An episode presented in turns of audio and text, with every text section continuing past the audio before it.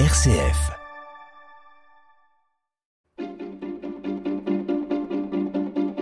L'agenda des régions, les idées sorties des radios RCF.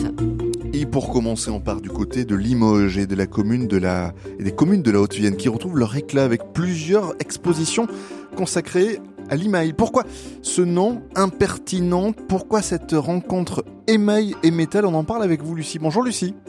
Effectivement, il en a fallu de l'audace, voire de l'impertinence à Lise Ratoni, présidente du syndicat professionnel des émailleurs français, et Jean-Marc Ferrer, commissaire d'exposition pour réunir les trésors du XIIe siècle et les œuvres contemporaines d'artistes internationaux.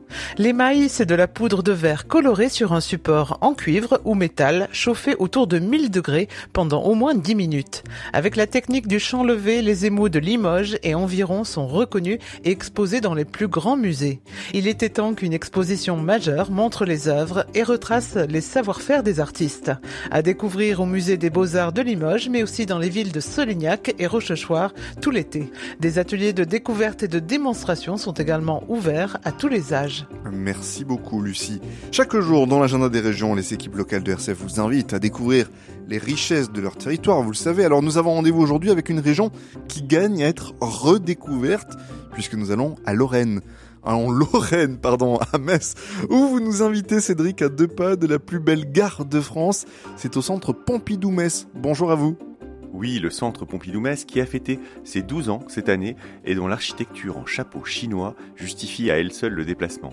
Et pour cette saison estivale, on peut dire que le contenu est à la hauteur du contenant puisque les trois galeries et la grande nef du centre sont occupées. Au programme de l'art numérique boosté à l'intelligence artificielle pour une œuvre monumentale et hallucinatoire au rez-de-chaussée, du design vivant avec l'exposition Mimesis, l'art d'apprendre, une autre expo qui tisse des liens entre création et pédagogie, et mon coup de cœur, le musée sentimental d'Eva Epli, une œuvre majeure, méconnue, entre tragique et hilarité, évoquant tout autant la sculpture que le cinéma. Je compte donc sur vous pour redécouvrir Metz cet été, son patrimoine et cette très grande artiste qu'est Eva Epli. Merci beaucoup Cédric. Et puis on profite de l'été, on se détend en parlant aussi de nature ce matin, euh, plus précisément d'un événement qui va vous la faire vivre et on en parle avec vous Jean dans le Nord. Eh bien ce matin je vous emmène voyager du côté de la métropole lilloise où se tient actuellement Utopia, c'est la sixième édition de l'île 3000, une association représentant un programme culturel et la nature est la vedette de cette année. Première exposition à découvrir à la gare Saint-Sauveur avec une danse parmi des méduses accrochées au plafond. Place ensuite au grand concert des animaux, cette fois au tripostal avec des dizaines d'heures d'enregistrement de chants d'animaux. Rendez-vous ensuite à l'Hospice Comtesse et son serpent cosmique qui fait découvrir des animaux venus d'un autre monde. Et puis enfin, rien de tel que de finir au jardin d'Éden, à la maison Folie d'Oisem, avec un vaste champ de fleurs luminescentes pour s'en mettre plein la vue.